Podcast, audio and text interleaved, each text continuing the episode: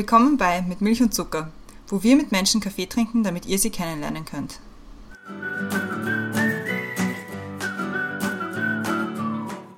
Willkommen zurück bei Mit Milch und Zucker, neue Woche, neue Folge. Mein Name ist Christiane und im Zoom-Fenster neben mir ist wie immer die Brenda. Hallo.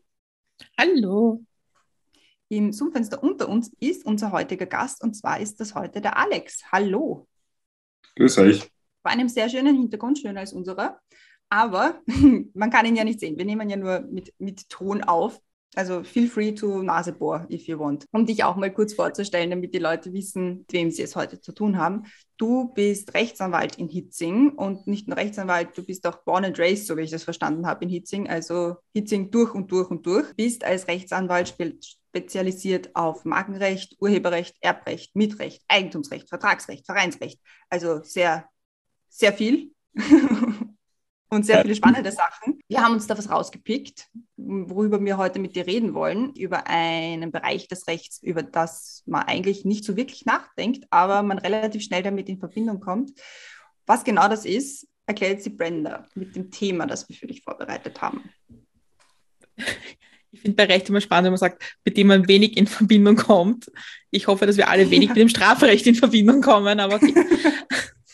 Als Thema haben wir heute Vereinsmeierei und Grätzlanwalt, Vereine und Nachbarschaft aus der Sicht eines Anwalts. Dann gründen wir einen Verein und machen das so oder so oder so.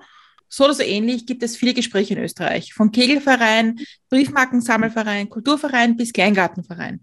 Vereine gibt es in Österreich viele und die Menschen engagieren sich auch gerne in Vereinen. Aber was bedeutet das rechtlich? Wie gründe ich einen Verein?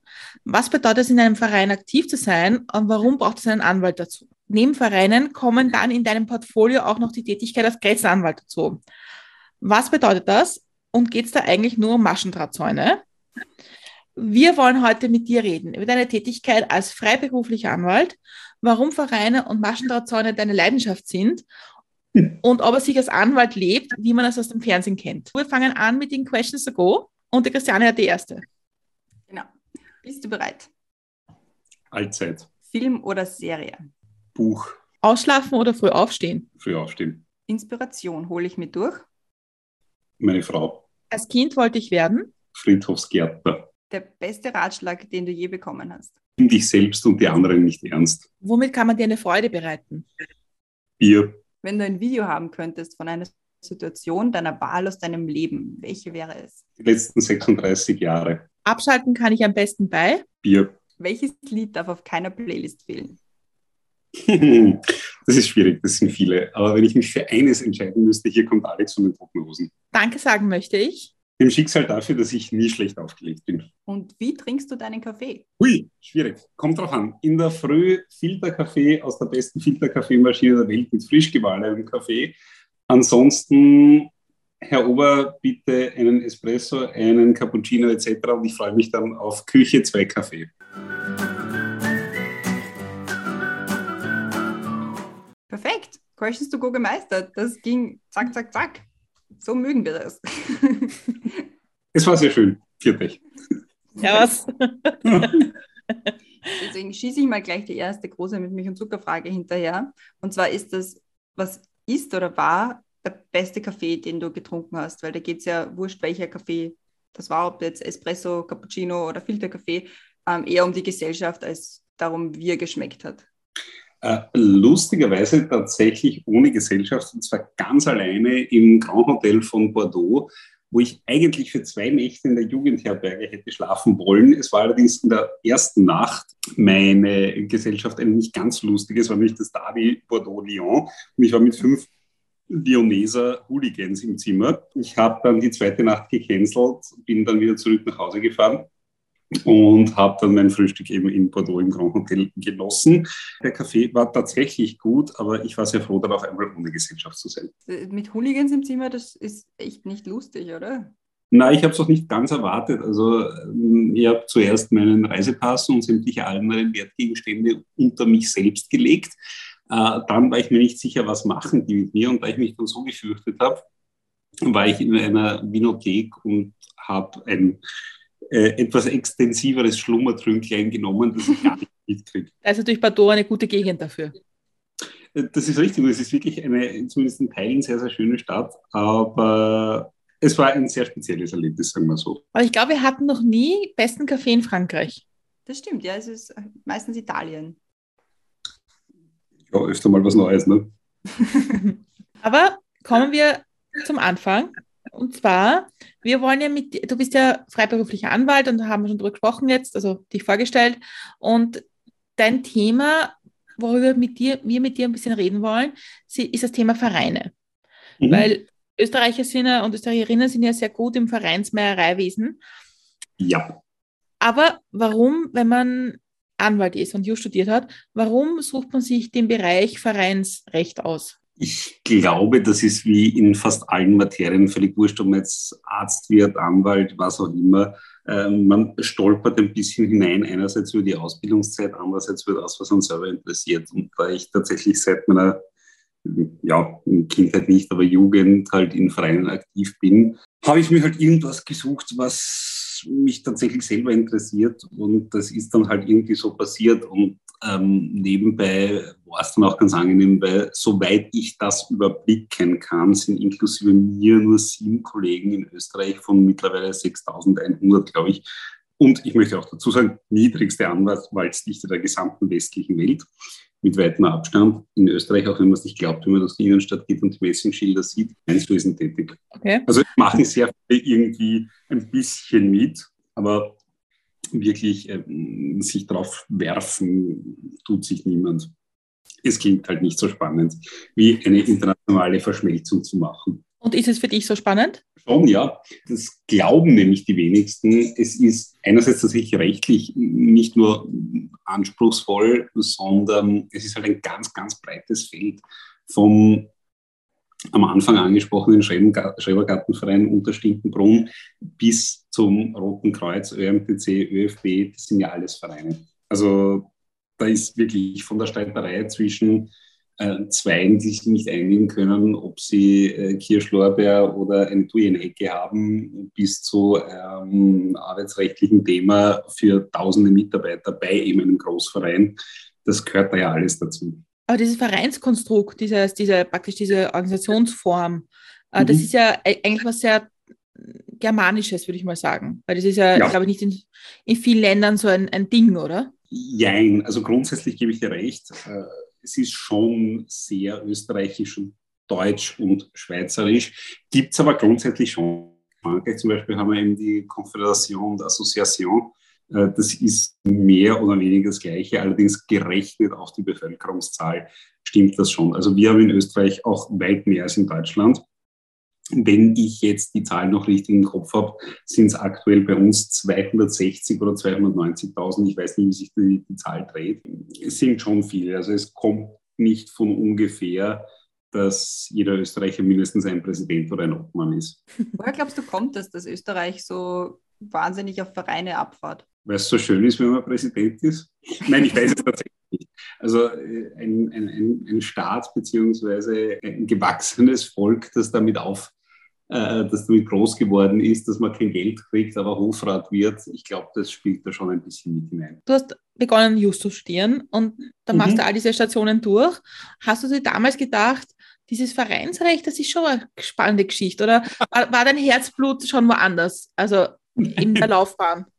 Also abgesehen davon, dass ich ganz ursprünglich nicht mal Just studieren wollte, sondern das halt passiert ist aus Gründen, Nein, natürlich nicht. Also während des Studiums wollte ich alles Mögliche machen, aber definitiv keinen juridischen Kernberuf, also Richter, Rechtsanwalt, Staatsanwalt, Notar ergreifen, sondern so schnell wie möglich das mir lassen, weil es mir damals fürchterlich auf die Nerven gegangen ist. Das war auch der Grund, warum ich sehr schnell studiert habe und mit 21 fertig war, weil ich gesagt habe, nein, ich mag mit dem Blödsinn nie wieder was zu tun haben. Habe dann auch nach Studienabschluss jahrelang ganz was anderes gearbeitet. Bin dann mehr durch Zufall in der Advokatur gelandet, äh, in meinem Hinterkopf denkend, naja, bis ich halt was Besseres habe, irgendwie muss ich meine Miete zahlen. Es hat mich dann, wie es so schön neudeutsch heißt, gehuckt und ich möchte auch wirklich nichts mehr anderes machen.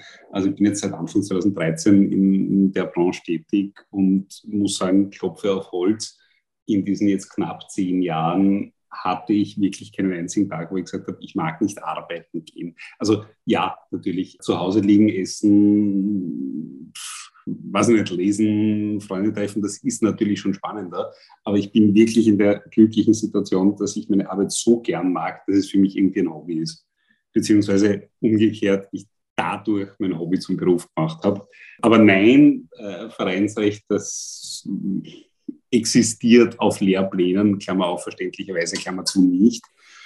Ja, das ist passiert, eigentlich mit meinem Selbstständigmachen. Also in unserer Aufzählung habe hab ich ein paar so Beispiele rausgenommen. Den Kegelverein, den Kulturverein und den Kleingartenverein, das sind ja jetzt immer sehr plakativ, die Beispiele. Aber was sind so wo, also an welcher Stelle braucht man, wenn man in, in einem Verein tätig ist, ab welcher Stelle kommst du da dazu? Was, was sind so deine Themen und mit der Leute zu dir kommen? Mit denen Leute zu das dir ist, kommen? Das ist ganz, ganz, ganz breit gefächert. Also es äh, reicht, äh, es geht wirklich von eben, nehmen wir jetzt den Kegelverein, äh, auch wenn ich einen solchen bis jetzt tatsächlich noch nicht hatte, wie gründen wir etc.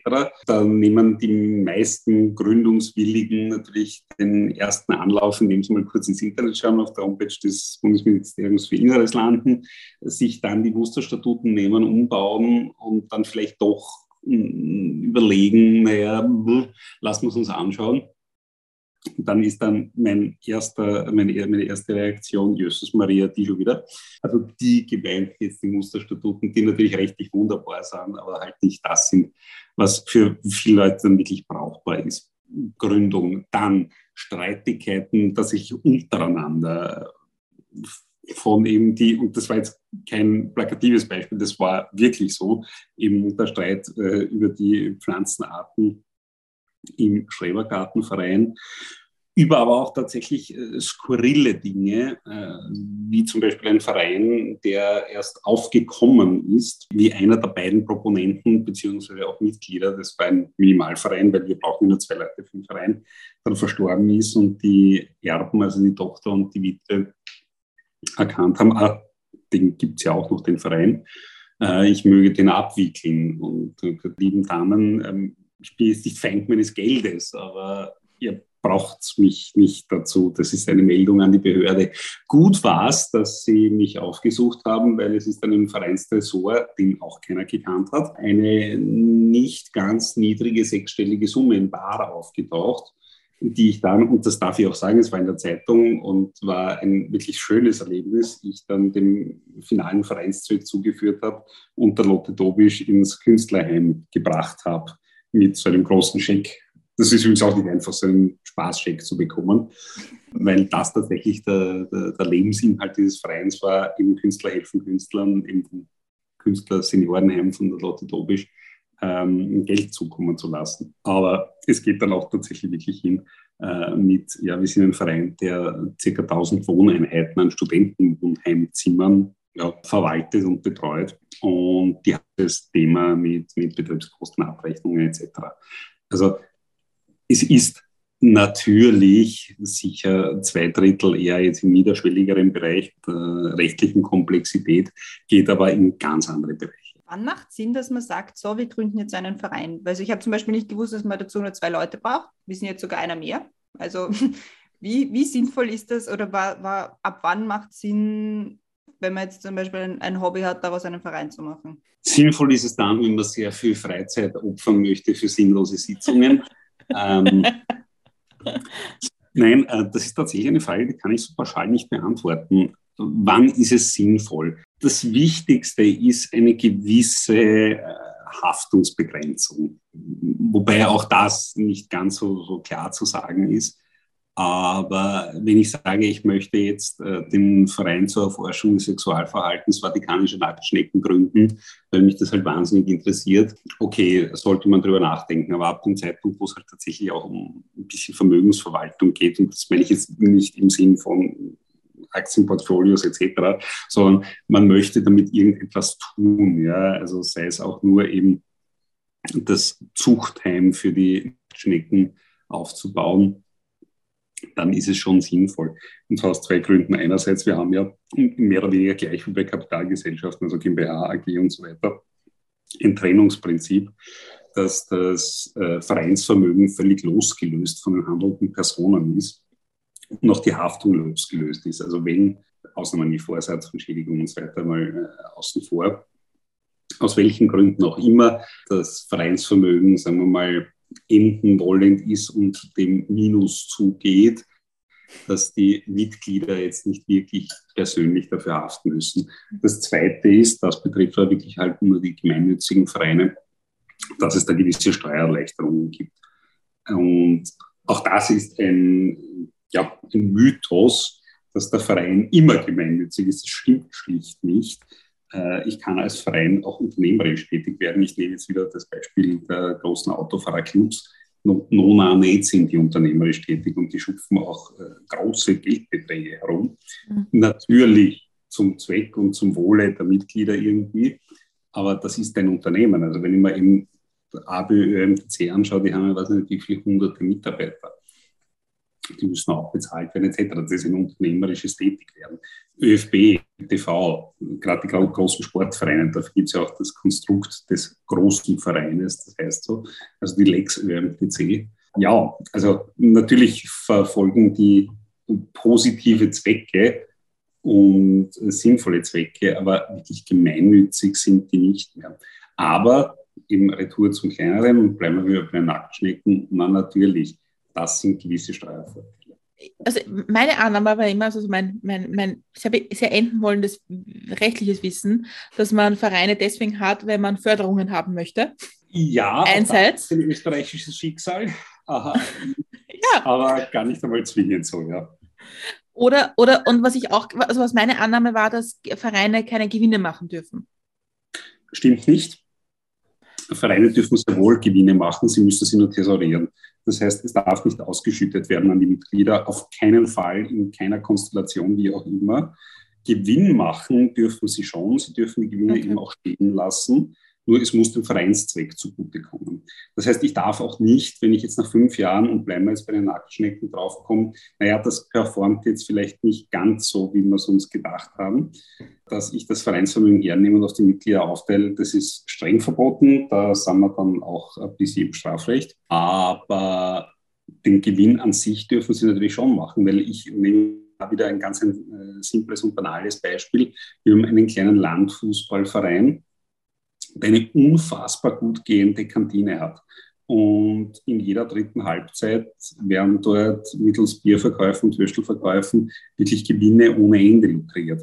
Das ist durchaus erlaubt. Also die müssen jetzt nicht abgeschöpft und abgeführt werden, sondern die dürfen vereinnahmt werden. Nur kommt es dann zugute eben wieder dem Vereinszweck. Also dass jetzt Hausnummer neue Dressen angeschafft werden, äh, ein Stadion. Rasenmäher was auch immer. Ja. Also das ist absolut erlaubt. Also müsste ein Verein auf die Null hinwirtschaften, dann gäbe es keine funktionierenden Vereine. Und hier vor allem, was auch tatsächlich extrem wichtig ist, sowohl in Deutschland als auch in Österreich, wenn ich mir anschaue, die vereinsmäßig organisierten Rettungsdienste, also Grünes Kreuz, Arbeiter-Samariter-Bund, Malteser etc. und noch die ganzen freiwilligen Feuerwehren äh, es würde das Zivilleben der Blaulichtorganisationen nicht funktionieren ohne das Vereinswesen. Ich habe ja also in der Vorbereitung so eher angenommen, dass das Themen der Vereine oft sind, dass Leute gar nicht wissen, dass sie da, dass sie da jetzt eine, eine Rechtspersönlichkeit gründen, mhm. sondern dass, dass, sie da sagen, dann haben wir irgendwelche Statuten und dann gibt es einen Obmann und einen Stellvertreter mhm. und einen Kassier und so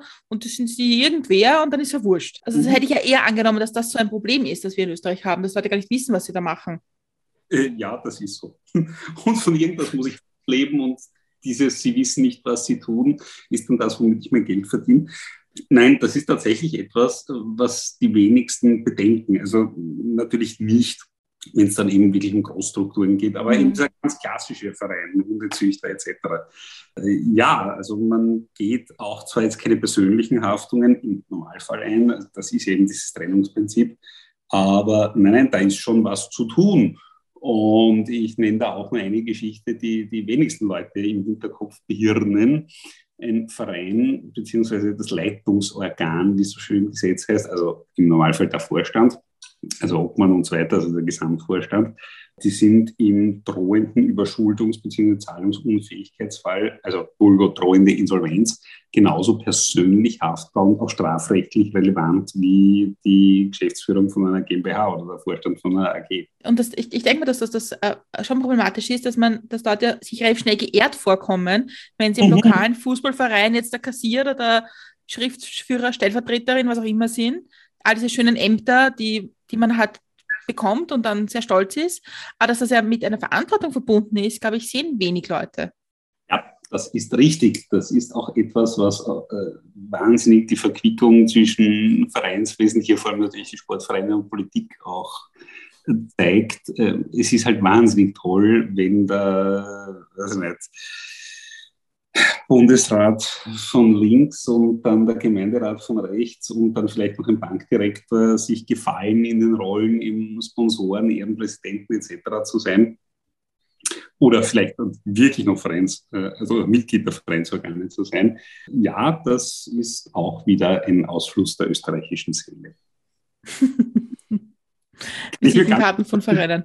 Ich stelle dir mal die zweite große mit Milch und Zuckerfrage. Und zwar ist das, was kann man von dir lernen? Man kann von mir lernen wahrscheinlich, dass man, auch wenn es in manchen Teilbereichen und manchen Situationen vielleicht anstrengend und mühsam sein kann und vor allem, wenn man die täglichen Nachrichten verfolgt, man sich trotzelt vorkommt, Unternehmertum was Großartiges ist. Es ist zwar selbst und ständig und wir sind als Anwälte auch Unternehmer, aber wer jetzt Unternehmer? Es ist schön. Also ich weiß nicht, ich, ich bin mir nämlich nicht immer so sicher.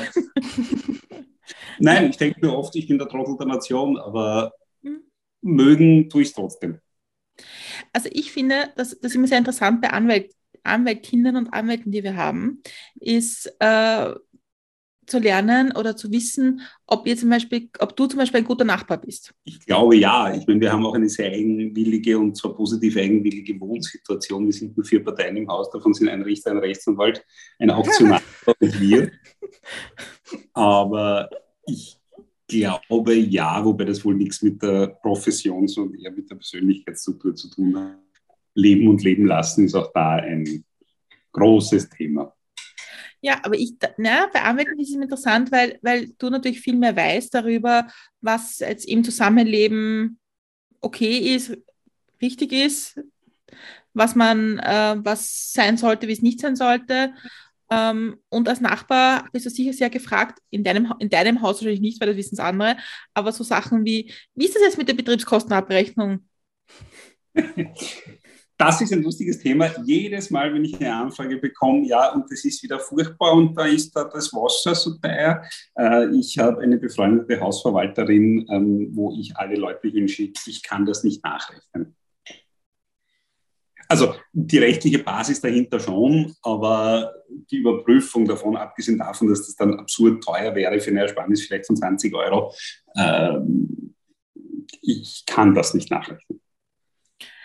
Christiane hat es in der Vorstellung ja schon, ja schon gesagt, du bist ja born and raised in Hitzing und auch bist jetzt auch, nennst dich auch selber Kretzelanwalt oder Anliegen des Kretzels. Wie viele Maschenradzäune hast du diskutiert schon? Keinen, aber einen Kirschlorbeer und ähm, Thema tatsächlich die Verbindungsbahn, wobei ich dann nach zehn Minuten gesagt habe, äh, liebe Damen, liebe, liebe Herren, das ist Thema der Politik und nicht meines. Aber nein, es gibt in Hitzing keine Maschendrahtzäune, es gibt nur echte Zäune. und sie, und ist, ein ist das Punkt von Hitzing. ja. Aber ich wollte eine dezente Überleitung bauen zu dem, äh, dass du auch als praktisch als Anwalt für dein Kretzel arbeitest und ja. diese Themen nimmst. Und also was kann man da zu dir kommen? Was, was, was sind so Themen, die so da treffen? Ähm, das hat sich aus zwei Gründen ergeben, dass ich meine Kanzlei im 13. aufgemacht habe, beziehungsweise hin verlegt habe. Also die ersten vier Jahre meiner Selbstständigkeit war ich tatsächlich nicht, weil es toll ist, im ersten zu sein, sondern weil es sich halt so ergeben hat, im ersten zuerst in der Kärntnerstraße und dann am Rudolfsplatz. Das war halt so, äh, während ja, Anfang Corona zu legen. Nein, 21, also schon Jahr zwei Corona, habe ich mir gedacht, eigentlich ist es deppert, dauernd hin und her zu fahren. Äh, und es ist tatsächlich im ähm, im nächsten Umkreis meiner Wohnung äh, eine weitere Wohnung frei geworden, die ich als Kanzlei nutze. Erstens ist es ein Gewinn an Lebensqualität, dass man halt keine eineinhalb Stunden mehr jeden Tag hin und her fährt, sondern nur zwei Minuten hin und her geht jeden Tag. Warum mache ich das? Einerseits wirklich aus ganz banalen Grund, nämlich der Verdienstsituation. Wir sind aktuell in Wien 3105 und Anwälte, äh, wovon 1300, Entschuldigung, 2300 im ersten sind und der Rest sich verteilt. Wir sind im ganzen 1331. Äh, der Mensch ist naturgemäß faul und googelt halt Hausnummer Anwalt Mietrecht 1130 und das ist halt schon angenehm, wenn man jemanden in der Nähe hat. Und der zweite Grund ist schlicht, dass es mir unfassbar gut da gefällt. Wenn wir jetzt nochmal auf die ursprünglich jetzt weiter große mit Milch und Zuckerfrage zurückkommen, nämlich was kann man von dir lernen? Wenn man sich überlegt, Kretzelgeschichten oder auch so Kleingartengeschichten, und du hast jetzt auch schon öfter Wildzäune und Bäume, kann man vielleicht von dir lernen, irgendwie sehr ruhig und geerdet zu sein, weil ich denke mal, also wenn ich mir anhören müsste, wie jemand über Maschendrahtzäune streitet oder darüber, ob der Ast jetzt über den Zaun wachsen darf oder nicht, da denkt man sich halt auch, na mein Gott, wenn es keine größeren Probleme gibt, herzlichen Glückwunsch. Ja, das denke ich mir zwar manchmal eingangs, wenn sowas daherkommt, aber dann ist es für den oder die Betreffende halt doch ein großes Problem. Auch wenn ich mir jetzt denke, ihr seid Dodeln, streitet doch nicht über sowas. Aber wenn man das in der eigenen Lebensführung und Lebensqualität einschränkt, na gut, dann muss man halt vielleicht irgendwie versuchen, eine Lösung zu finden. Die Lösung ist dann oft keine juristische, sondern okay, tschüss, es ist nicht tragisch, es gibt Wichtigeres auf der Welt. Aber auch das müssen Leute oft von Dritten hören. Dass das nichts ist, worüber man wirklich streiten muss und wo es sich zu streiten lohnt, sondern einfach das Leben genießen ohne Konflikte. Ist übrigens generell ein, ganz wichtiges äh, Thema und Aufgabengebiet meiner Profession, äh, dass man Menschen aus Streits raushält. Weil ich weiß schon, das Bild, das oft vermittelt wird, wurscht ob jetzt so Fernsehserien etc., ja, wir sind so arg und bla und streiten und äh, man liest ja auch ganz oft äh, in diversen Facebook-Gruppen, suche bissigen Anwalt in XY nichts da. Ähm, ich sehe meinen Erfolg, also für mich persönlich Erfolg, vielleicht nicht finanziellen, aber für mich persönlichen Erfolg, dass ich sicher bei 80 Prozent Leute, die mit streitigen Anfragen kommen, sagen, da müssen wir nicht streiten, das können wir billiger und äh, gemütlicher anders lösen. Hast du auch manchmal so ein bisschen die, die Funktion eines Kommunikators zwischen zwei Leuten, zu sagen? Ja, ja absolut. Meine, manchmal ist verbrannte Erde da, da hilft dann nichts mehr. Das muss dann sein. Also wenn ein Substrat dahinter ist. Manchmal ist es halt so, die Fronten sind verhärtet, man möchte es halt wissen im Namen der Republik. Aber sehr oft ist es tatsächlich so, dass man sagt, so jetzt Maxi und Seppi, kommt mal her, reden wir drüber. Und das funktioniert oftmals. Aber glaubst du, dass da auch diesen, diesen Titel des Juristen und des Anwalts braucht, der, dem, dem man jetzt schon mehr Kompetenz zurechnet und sagt, okay, wenn da jetzt Person A, Person B zusammensitzen und da in der Mitte sitzt ein Anwalt und sagt, ich erkläre das mal, wie die Welt ist, dass die einfach die Seniorität schon was ausmacht? Jein. Grundsätzlich ist das wirklich etwas, was eher mehr den Notaren zugeschrieben wird als uns, weil die halt doch immer irgendwie als äh, völlig neutraler ähm, Mittelsmann, Schrägstrich Pappfigürchen angesehen werden. Wir werden schon hauptsächlich dann angerufen, also im Wortsinn angerufen, äh, wenn es um Aggressionsbewältigung geht. Aber äh, faktisch bringt es dann schon oft was. Also natürlich nicht, wenn ich jemanden habe, der schon, also nicht, drei Jahre von mir betreut wird in unterschiedlichsten Hausen und der möchte dann halt wieder irgendwas haben. Der dann ist man natürlich parteiisch, wir sind ja vom Leben parteiisch als Parteienvertreter. Aber es hängt halt davon ab, wie man sich gebärdet. Also wenn man den eigenen schon mal aufhust etc., dann wird das nichts werden. Wenn man es ein bisschen ruhiger angeht, dann meistens schon. Kannst du gut streiten? Privat überhaupt nicht. Da bin ich absolut konfliktscheu. Beruflich ja. Wobei ich niemals wirklich aggressiv streiten würde. Also ja, man sitzt bei Gericht, man sitzt in Verhandlungen, und versucht seinen Standpunkt durchzusetzen. Das ist unsere Aufgabe. Aber dieses, wie man es halt auch hier wieder der Freis aus Fernsehen so äh, äh, nein, und der Gegner ist überhaupt ein Schwein und außerdem hat er einmal äh, äh seinen Hund verprügelt und dementsprechend ist er ein Mindermensch. Nein, also das ist nicht mein Zugang dazu. Es ist lösungsorientiert, natürlich Dispute in der Sache, nur die meisten meiner Gerichtsverfahren gewinne ich am Schreibtisch mich würde es interessieren, also wenn man Jus studiert, ab welchem Zeitpunkt lernt man einfach dieses juristische Argumente auszutauschen und kann man das in der Privatzeit abstellen? Also auf der Uni lernt man es gar nicht. Es ist so und ich habe das eine Zeit lang als negativ empfunden, mittlerweile aber gar nicht, weil es ist ja nur der kleinste Teil der Absolventen der rechtswissenschaftlichen Studien landen ja wirklich in einem Kernberuf und ob man das abstellen kann. Auch hier ein ganz klares Jein. Ähm, grundsätzlich ja, weil es ist mein Beruf, es ist meine Berufung, aber es ist nicht mein Leben. Da meine äh, mir angetraute Ehefrau denselben Blödsinn arbeitet wie ich, ist es natürlich etwas, worüber man redet, aber es ist nicht mein Leben. Also ja, ich kann es abstellen. Ja, ich, ich meine es aber eher zum Beispiel mal so diskutiert, keine Ahnung, ja, die politische, politische Situation in Usbekistan. Hat man da auch einen anderen Zugang in der Diskussion aufgrund dessen, was man als Jurist irgendwie argumentieren lernt? Oder ist das, kann man das trennen voneinander? Ich glaube, das ist persönlichkeitsabhängig mhm. und hängt nicht unbedingt am Beruf. Und wie schwer ist es, Juristendeutsch abzustellen? Wenn man gar nicht damit anfängt, sehr leicht. Weil ich habe das auf deiner Homepage gelesen, dass du explizit sagst, kein Juristendeutsch. Das finde ich sehr nett. Das versteht man nicht. Ja, ganz ehrlich, also wenn ich zum Arzt gehe, äh, mir tut der Fuß weh, möchte ich jetzt auch nicht beworfen werden mit Anamnesen und Diagnosen, die ich zwar vielleicht übersetzen kann, aber trotzdem nicht verstehe. Ich möchte mein Problem für Dodeln erklärt bekommen, sodass ich es dann auch sehr schnell erfassen kann. Und das ist auch mein Zugang, also nicht, dass meine Mandanten dodeln sind, aber es ist halt einfach nicht ihre Profession. Und sie kommen mit einem Problem und oft wissen sie eigentlich gar nicht, was ihr Problem dann wirklich ist, sondern nur, was sie halt stört. Und das muss man einerseits herausarbeiten, andererseits halt auch tatsächlich so erklären, dass sie wissen, was dann wirklich ihr Problem ist und was man vielleicht dagegen tun kann. Kannst du da eigentlich, wenn jetzt ein Mandant oder eine Mandantin zu dir kommt, mit einem Problem und sagt, das und das hätte ich gerne so und so.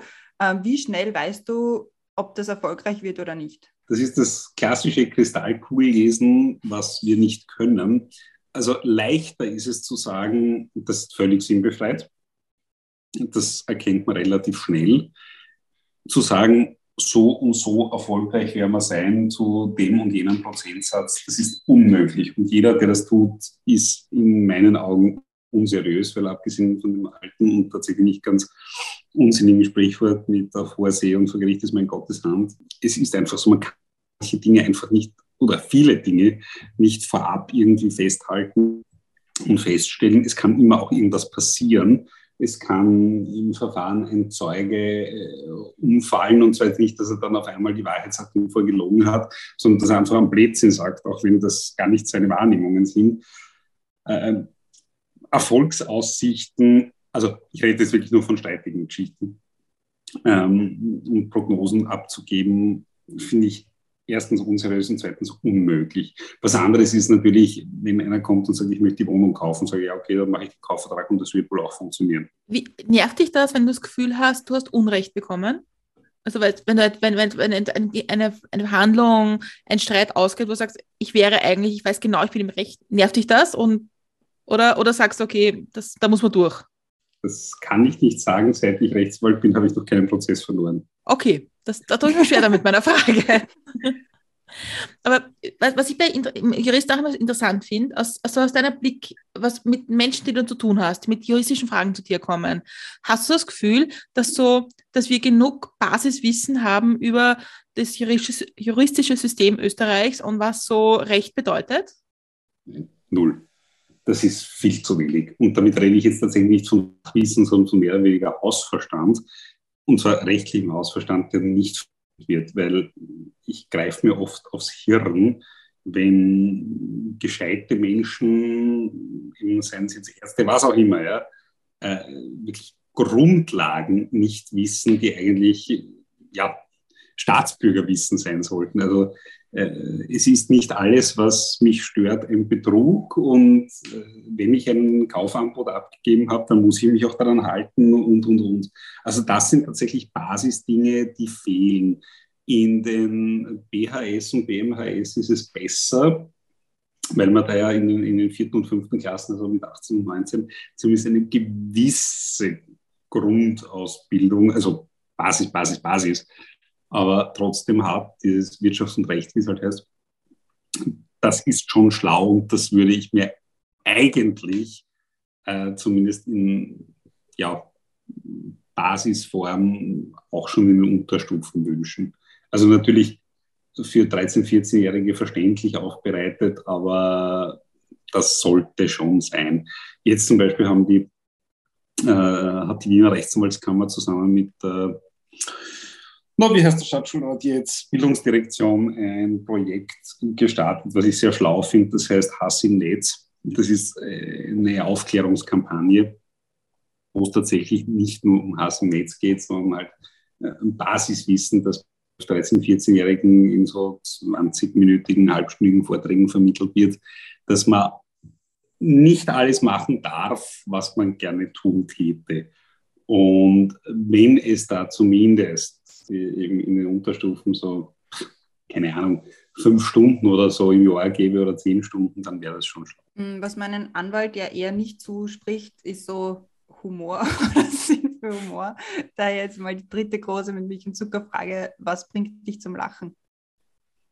Mein Leben. Nein, ähm, was bringt mich zum Lachen? Ja, tatsächlich alles. Also wie es schon vorher ganz kurz äh, angerissen, ich bin eben sehr dankbar, dass ich eben nie schlecht aufgelegt bin. Ich beginne den Tag grinsend, was natürlich auch an meinem Ehegespons liegt. Aber auch so, mein, ich bin auch von sehr schlichtem Gemüt, dementsprechend finde ich sehr viele Dinge sehr lustig. Aber ich glaube, das ist auch ein Bild, das sehr durch äh, Kino und Co. ein bisschen verzerrt wird und auch natürlich durch manche Kolleginnen und Kollegen.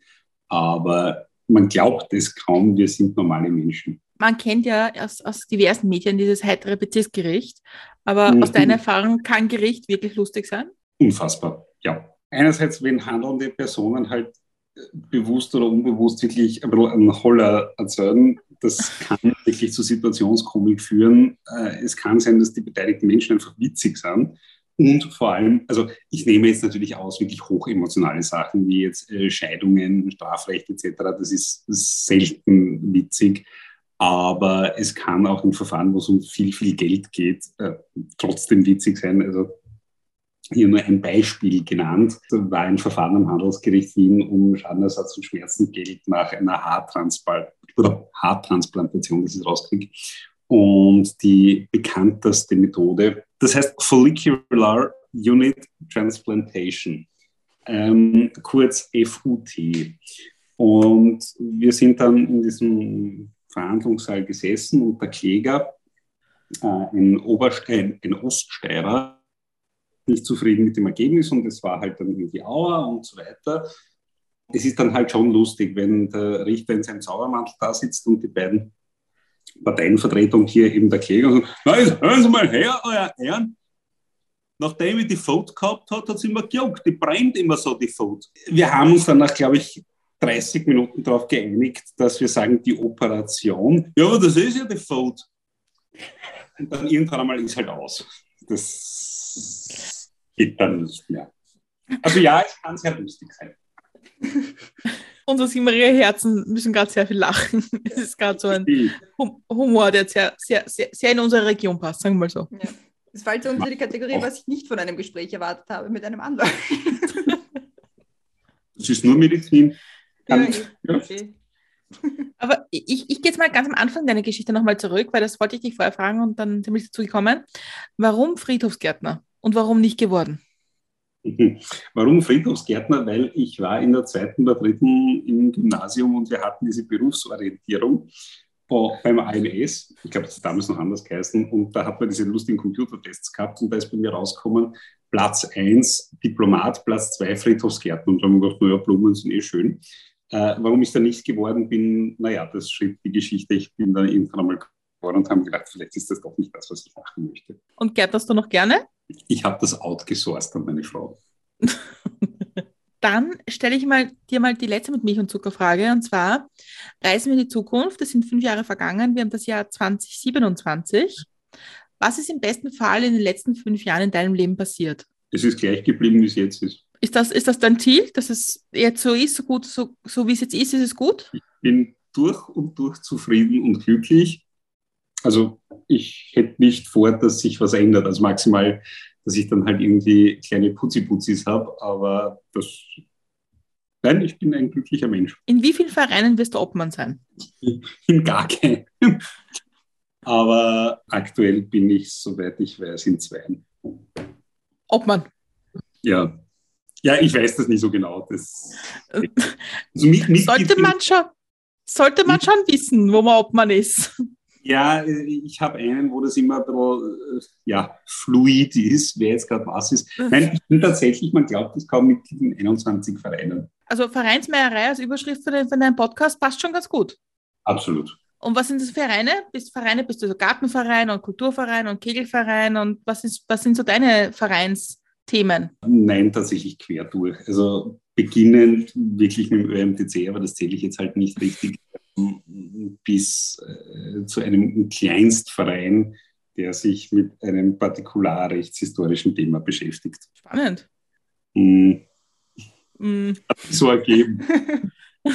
Also wir haben jetzt schon abgehandelt äh, Vereine und Maschendrahtzäune was ist noch so, was sind so noch Themen, zu denen man unbedingt zu dir kommen sollte, wenn man einen Anwalt sucht?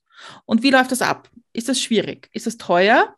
Und muss man Angst haben, dass du sagst, das reißen sie sich mal zusammen? Also letzteres definitiv nur in Ausnahmesituationen hatte ich zwar auch schon, aber das sind eher Leute, die zu mir kommen müssen und nicht die zu mir kommen wollen. Wie läuft das ab? Na, relativ niederschwellig. Meistens findet man mich im Internet, ruft dann halt an, sagt, ja, ja, ja, Problem. Ja, man macht ein Erstgespräch aus und dann schauen wir, ob ich, also zuerst höre ich am Telefon, ob das überhaupt was ist, was mich betrifft oder nicht, vielleicht auch eher ein Mediator oder sonstiges. Dann lotet man halt aus, was ist da sinnvoll? Ist das teuer? Entgegen anderslautender Gerüchte ist das bei uns grundsätzlich nicht umsonst. Ich habe da, glaube ich, einen ganz guten Modus operandi gefunden wenn aus diesem Erstgespräch dann tatsächlich ein Auftrag folgt, dann ist es natürlich umsonst als Serviceleistung.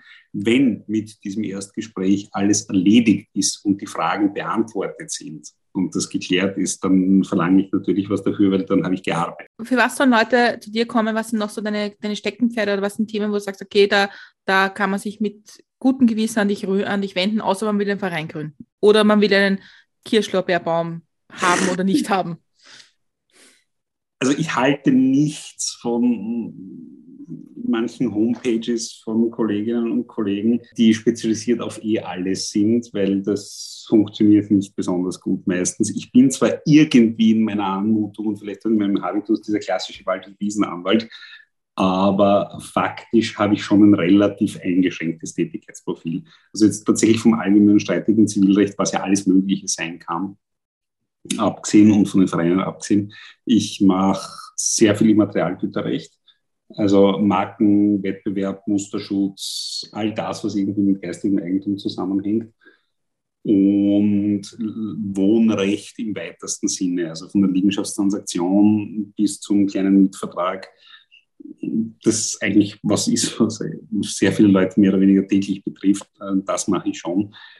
Äh, ich bin nicht das im Dreiteiler mit Goldmanschetten herumlaufende ja, Jus-Männchen, das grenzüberschreitende Verschmelzungen macht, äh, Milliardengesellschaften gründen etc. Also tatsächlich für die kleinen Wehwehchen und eben diese zwei großen Gebiete, die so eine sehr enge Spezialisierung sind, aber gar nicht so wenige Leute betrifft. Und natürlich, wenn es ums Erben und Sterben geht. Bist du eigentlich der Meinung, dass es schlau ist, bevor man einen Mietvertrag oder überhaupt einen Vertrag, also jetzt außer einen Handyvertrag oder so unterschreibt, dass man mal vielleicht einen Anwalt drüber schauen lässt und sich mal beraten Unbedingt. lässt? Unbedingt. Da verdiene ich zwar im letzten weniger, aber es ist sehr viel stressfreier. Gerade wirklich beim Mietvertrag. Also und da kann man dir das per E-Mail schicken und sagen, schick mir dann die Rechnung, wenn es richtig ist. Ja, im Normalfall ja. Also jetzt die Geldwäschebestimmungen außen vor gelassen. Man muss mir nicht nur den Mietvertrag, sondern auch den äh, Ausweis schicken und noch ein paar Dinge, aber ganz grundsätzlich ja, das geht schon. Gibt es eigentlich so Fälle, wo du dich darauf freust, wenn jemand zu dir kommt und dann denkst, aha, yes, das mache ich besonders gern? Eigentlich auf jeden, sonst hätte ich meinen Beruf verfehlt. Also wenn jetzt kommt und sagt, mein, mein Nachbar geht mir ordentlich am Senkel, weil der tut jeden Tag um acht am Abend drei Stunden Schlagzeug trainieren. Ist das sowas, wo du sagst, spannend? Ja, und zwar jetzt tatsächlich nicht aus unbedingt der rechtlichen Perspektive heraus, sondern ich freue mich darauf, dass ich es vielleicht schaffe, wieder ein Problem aus der Welt geschafft zu haben. Also, dass das jetzt keine intellektuelle Meisterleistung werden wird, das ist mir schon klar, aber das Ergebnis ist das, was mich freut.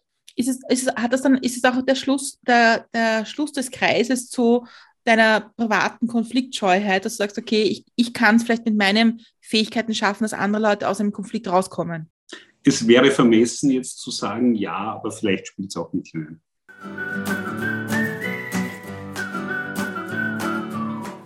Perfekt. Dann würde ich sagen, für heute sind wir am Ende angelangt. Das waren schöne Schlussworte. Das ist ein schöner Kreis, der sich geschlossen hat. Gibt es noch etwas, was du den Hörerinnen und Hörern gerne mitgeben möchtest oder eine Botschaft an die Welt, die du loswerden möchtest? Das Leben ist schön, genießt es. Wo findet man dich? In der Hofwiesengasse 42 im 13. Bezirk oder im Internet unter www.putzentoppler.at, wo sämtliche weiteren Koordinaten zu finden sind. Achtung, Putzentoppler nur mit einem Pauler. Der zweite Liter des Dopplers ist es nicht ausgegangen. Dann bleibt es mir noch zu sagen, danke für das schöne Gespräch und für die Einblicke und fürs Ideen geben, was man bei Vereinen so alles machen kann und wie man mit seinen Nachbarn besser auskommt oder noch besser oder schlechter oder wie auch immer. Und ja, also vielen, vielen Dank für die Offenheit. Ich hoffe, wir hören uns mal wieder und diskutieren dann, ob, ob Recht haben immer Recht im Recht sein heißt. Und ja. alle, an, alle anderen unserer Folgen, äh, unter anderem auch mit der Judith über Scheidungen und mit dem Hubert über Verfassungsrecht, kann man, findet man auf unserer Webseite unter www.mitmilchundzucker.at und allen gängigen Podcast-Plattformen.